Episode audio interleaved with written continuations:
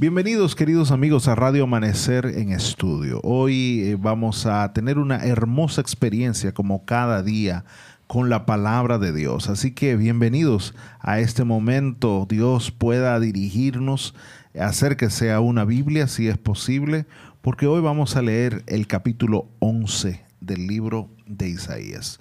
Y estamos en el contexto de esa lección de nuestra guía de estudio para este trimestre Consolaos, pueblo mío, sobre el libro de Isaías. Y estas lecciones las estamos produciendo desde la Universidad Adventista Dominicana, la universidad que posee la Iglesia Adventista en este territorio. Es la única institución de nivel superior que la Iglesia Adventista tiene. Es la dueña de esa universidad con dos recintos. Uno en Santo Domingo, que es nuestra extensión, y otro recinto en el área de Sonador, en Bonao, en la provincia Monseñor Noel. Así que eh, ahí en el, justo en el centro del país. Ahí estamos para servirles. La lección número 5 es la que estamos estudiando en esta semana, que se llama Noble Príncipe de Paz. Y es una lección enfocada pues en la persona del Mesías y eso lo dice el capítulo, el versículo para memorizar. Isaías capítulo 9, versículo 6. y ya esperamos que a esta altura de la semana mucha gente ya pueda em, decir este versículo de memoria, haber memorizado esto.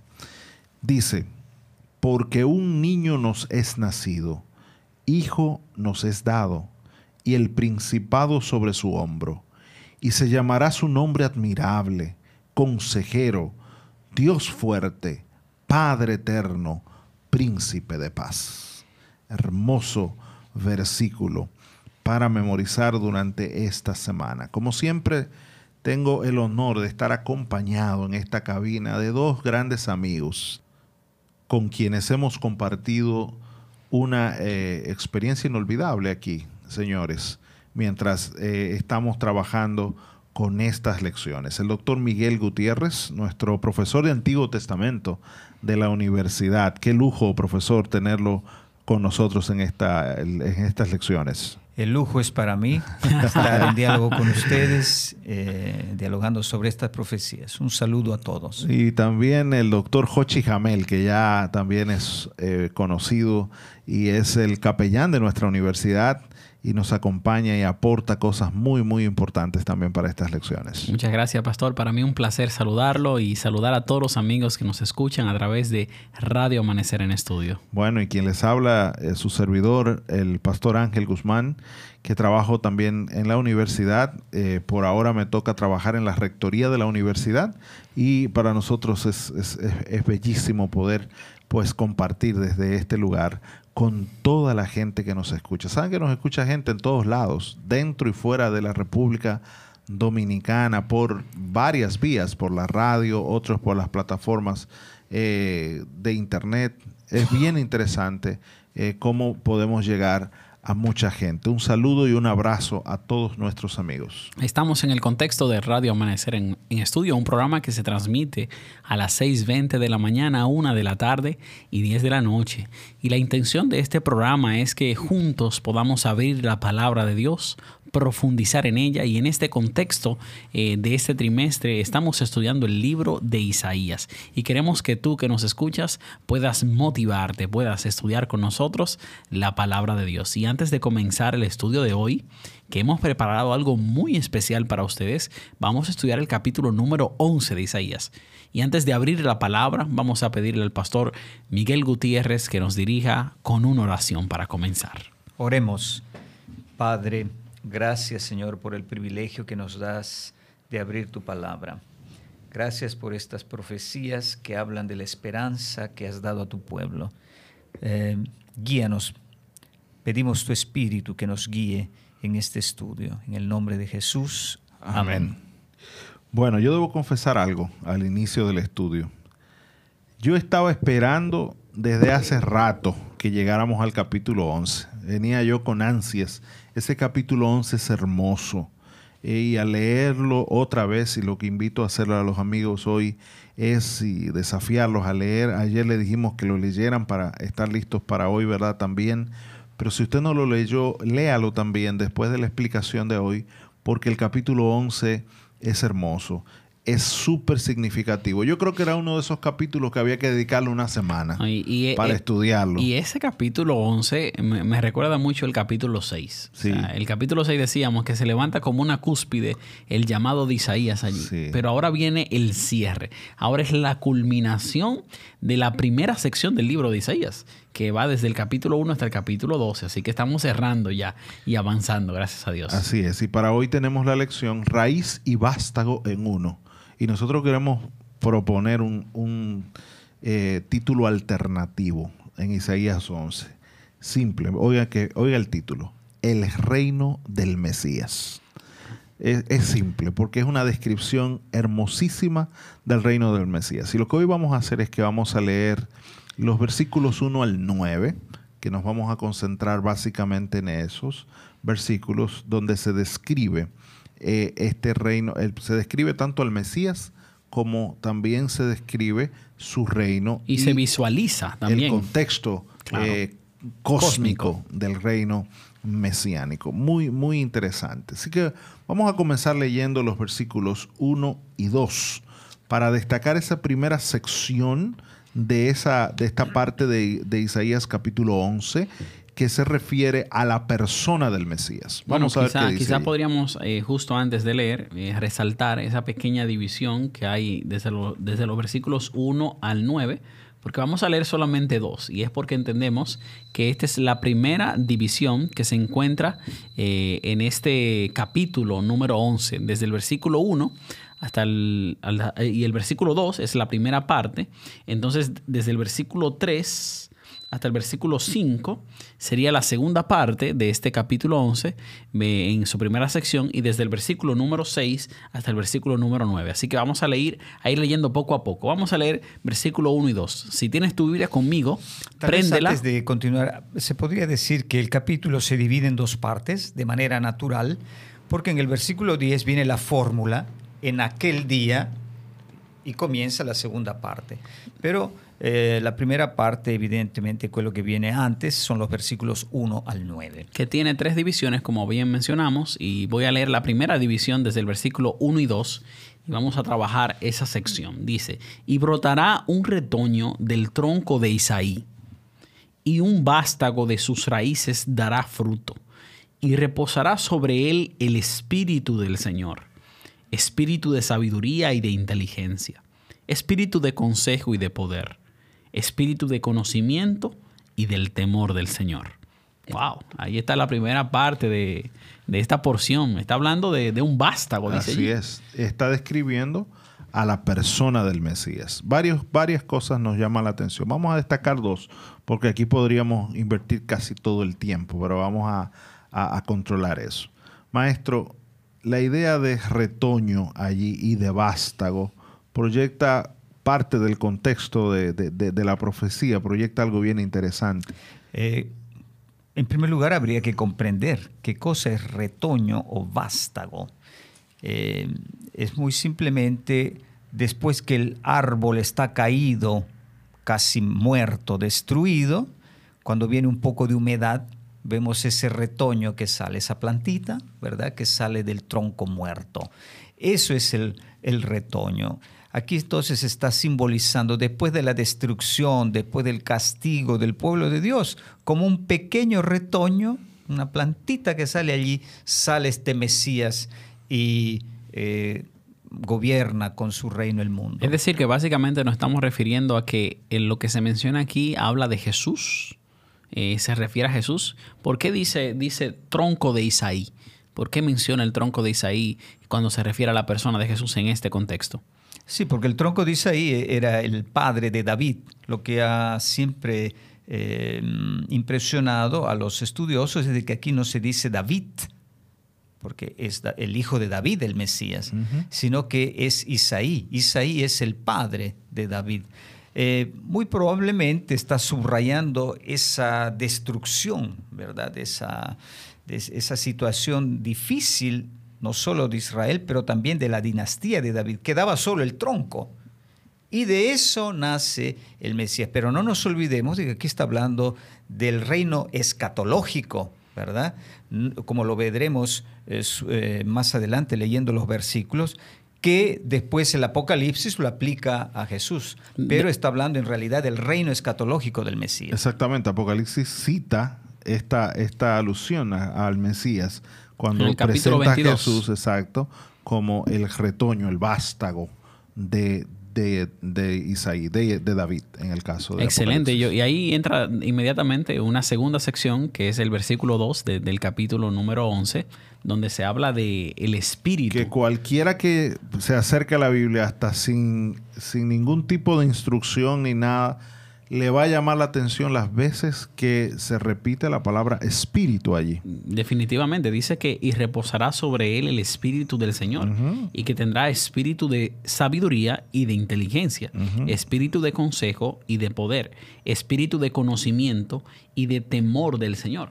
aparentemente eh, la descripción que hace de esta persona, que es el Mesías, lo describe también como alguien que está lleno del Espíritu porque menciona que tiene eh, el espíritu y que el espíritu reposa sobre él. Y creo que es un elemento muy importante para nosotros resaltar cómo cuando se describe la persona del Mesías, se le describe como llena del espíritu. Y hay dos elementos al final que se mencionan. Número uno, que está lleno de conocimiento, espíritu de conocimiento y espíritu del temor del Señor. Y nosotros hemos hablado acerca del conocimiento y también hemos hablado acerca del temor. Nosotros decíamos que ese espíritu de conocimiento se refiere a la experiencia de relación que yo tengo con el Señor. Es decir, cómo yo voy conociendo al Señor en la medida en que tengo experiencias con Él. Y debería procurar tener esas experiencias. Y por otro lado, está el tema del temor, espíritu de temor, que se refiere al hecho de tener una relación especial en la que yo reconozco el poderío, eh, la autoridad. Y esa relación me hace amar y acercarme a un Dios que también me ama, que también está conmigo. Yo digo gloria a Dios por esta descripción que se hace del Mesías. Es que esto se aplica al Mesías, ¿verdad? Porque es muy a menudo hablamos de esto para nosotros, pero aquí está hablando del Mesías. El Mesías tendría este conocimiento de Dios. Eh, como Hochi decías tú, el eh, conocimiento tiene un significado fuerte, no es el conocimiento intelectual, sino es el conocimiento por experiencia de, relación. Aquí se habla exactamente de la relación del Mesías muy íntima con Dios y temor de Él es el respeto del proyecto de Dios, de sus mandamientos, que Él hace la voluntad de Dios. No es el miedo de Dios, sino hacer la voluntad Fuera de Dios. del aire, usted mencionaba que aquí hay una proyección de un Mesías carismático. sí, se podría decir. Lleno del Espíritu. Exacto. Y, vemos dos características. Es un vástago, viene de, la destrucción. Y, y podríamos aplicar eso fácilmente a Jesús, que surge cuando Israel está sometida al yugo todavía de, no de esclavitud, pero sí estaba subyugada bajo el imperio romano, el poder del imperio romano. No había soberanía, no había nadie sentado en el trono de David en ese momento. Y también, eh, pues aquí, un, un Mesías lleno del Espíritu. Vamos a leer los otros versículos que son del 3 al 5 donde eh, se enfoca ya no la persona del Mesías, que hemos visto que está lleno del Espíritu, sino nos da la descripción del reino mesiánico. El texto bíblico dice, versículos 3 al 5, se deleitará en el temor del Señor y no juzgará por lo que vean sus ojos, ni sentenciará por lo que oigan sus oídos, sino que juzgará al pobre con justicia y fallará con equidad por los afligidos de la tierra. Herirá la tierra con la vara de su boca, y con el soplo de sus labios matará al impío. La justicia será ceñidor de sus lomos, y la fidelidad ceñidor de su cintura. Esta es la segunda porción que se encuentra aquí en esta primera división del capítulo número 11. Sí, lo que eh, impresiona aquí es cuántas veces se repite la palabra justicia o un sinónimo como equidad o fidelidad en el versículo 5.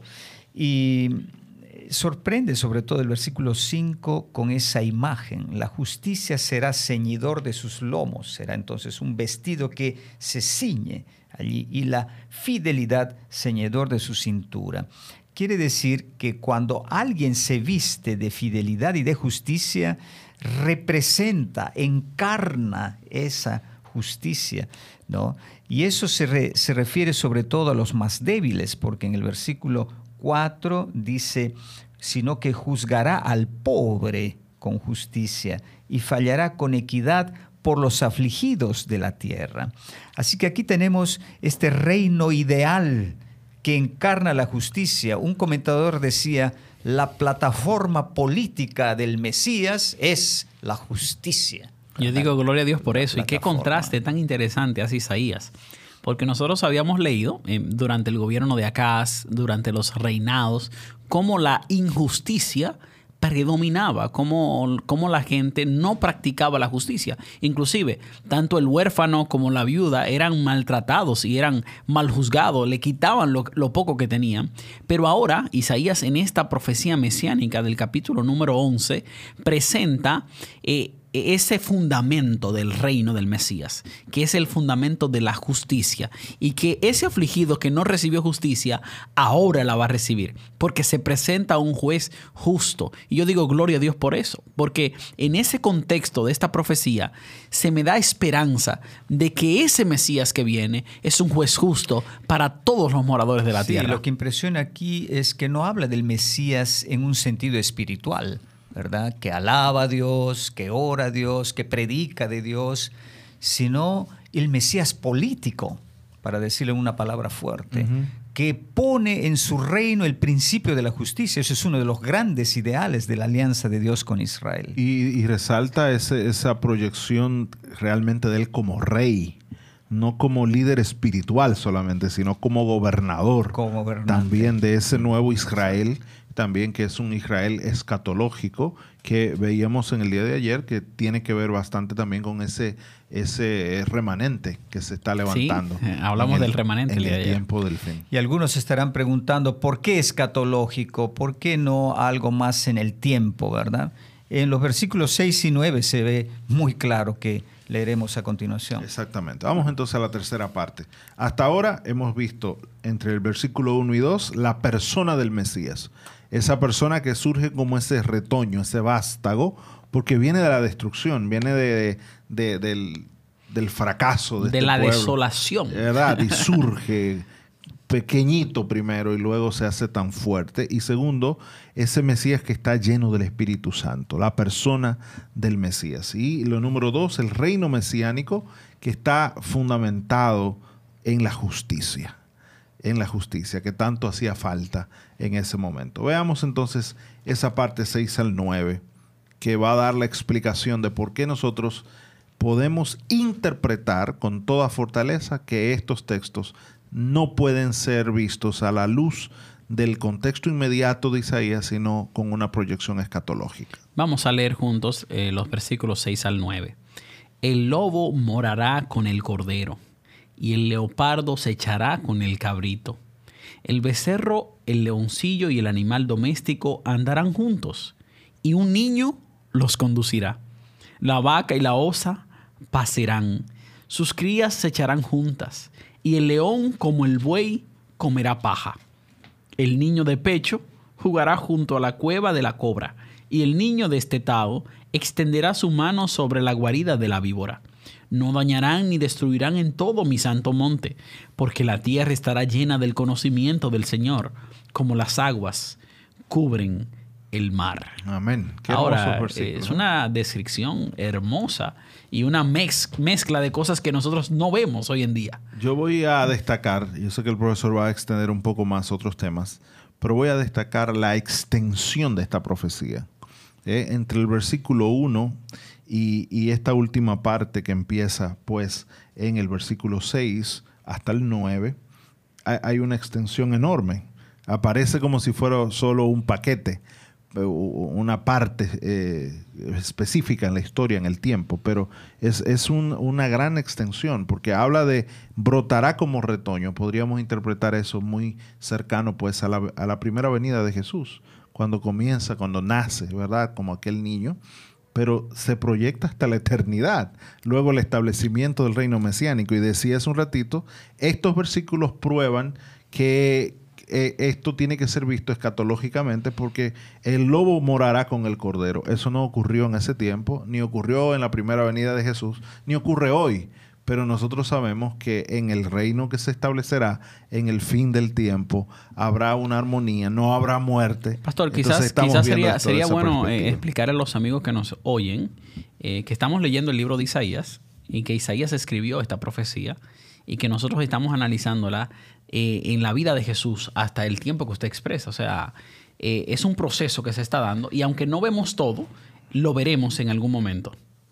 Así es. Y, lo, que, lo que destaco es que, obviamente, Isaías está todo viendo hacia el futuro. Todavía la venida de Jesús está en el futuro de él, en la primera venida. Claro, sí, debemos decir, no distingue una primera o una segunda venida. Eso es ya lo que nosotros decimos después está diciendo todo de un paquete. Exacto, exacto. es una extensión enorme. Me, me, llama mucho la atención porque el vástago yo lo relaciono más con ese surgimiento en la primera el, primer momento podría pensarse de Jesús, pero luego te está proyectando la eternidad, el lobo. El reino del Mesías ya es algo eh, que yo diría es realizado, exactamente. Entonces es bien interesante como porque alguna gente puede eh, preguntarse, pero cómo si Jesús es el Mesías no se cumplen todas las profecías que, se proyectaron con él.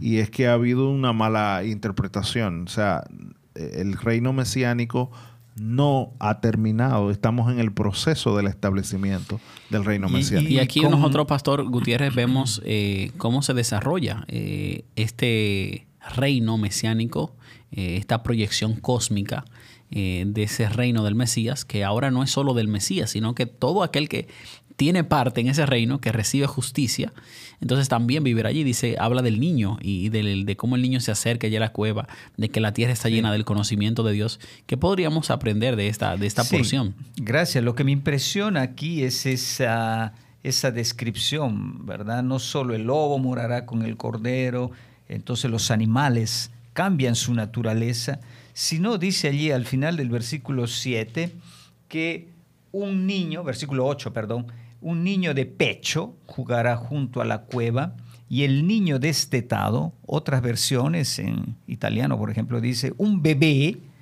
extenderá su mano ah, sobre la guarida de la víbora. Así que increíble, los animales han cambiado, la naturaleza ha cambiado y todo esto culmina o tiene su culminación en el versículo 9 porque toda la tierra estará llena del conocimiento del Señor como las aguas cubren el mar. Yo creo que aquí hay un resumen de toda la profecía. En el reino del Mesías, cuando venga el nuevo mundo, toda la tierra, animales, hombres, naturaleza, estará llena del conocimiento del, del Señor como las aguas cubren el mar. Nosotros sabemos cómo cubren las aguas el mar. No hay nada vacío el agua cubre todo. Así de llena estará la tierra completamente de un borde al otro borde, llena del conocimiento del Señor. ¿Qué quiere decir esto? Aquí regresa la palabra que aparecía en el versículo 2, el espíritu de conocimiento. Solo que ahora se habla del conocimiento que invade toda la tierra. Yo creo que aquí está hablando del reino de Dios, no puede ser de otra manera. Em, esta experiencia de Dios, íntima con Dios, es un privilegio de los animales, de los hombres, de la naturaleza. Dios invade todo. Quiere decir que ya no es este mundo, estamos en el reino de Dios. Y Calvino, que es citado de un comentador, decía así, el conocimiento de Dios santifica la creación y esto automáticamente expulsa el mal ya no hay nada de mal, solo el bien, el conocimiento de Dios en toda la creación. Yo creo que nosotros deberíamos comenzar a vivir esa experiencia desde ya. El hecho de tener una relación con Dios, de tratar de conocer a Dios. Dice la Biblia también en el Nuevo Testamento que Dios desea que nosotros vayamos al conocimiento de Él. Así que eh, queremos extender una invitación a todos los amigos que nos escuchan. Estamos estudiando el libro de Isaías capítulo 11 y aquí en esta profecía vemos cómo el Mesías que se presenta en el versículo 1 y 2 está lleno de espíritu de conocimiento y del temor del Señor. Pero también termina diciendo que toda la tierra está llena del conocimiento de Dios. Pero esa invitación también se extiende a cada amigo que nos escucha a través de Radio Amanecer que procuremos en nuestro corazón conocer cada día más a nuestro Dios. Vamos a orar. Tal vez antes de terminar, también se puede añadir que no solo nuestro corazón eh, se convierte a Dios, pero llegará un día, y esto nos tiene que dar esperanza, que toda la naturaleza, los animales, la tierra, participará de, esta de este conocimiento. Así que será un día inolvidable cuando llegues a ese día. Definitivamente, así que vamos a orar, ahora sí, ahora sí, vamos a orar.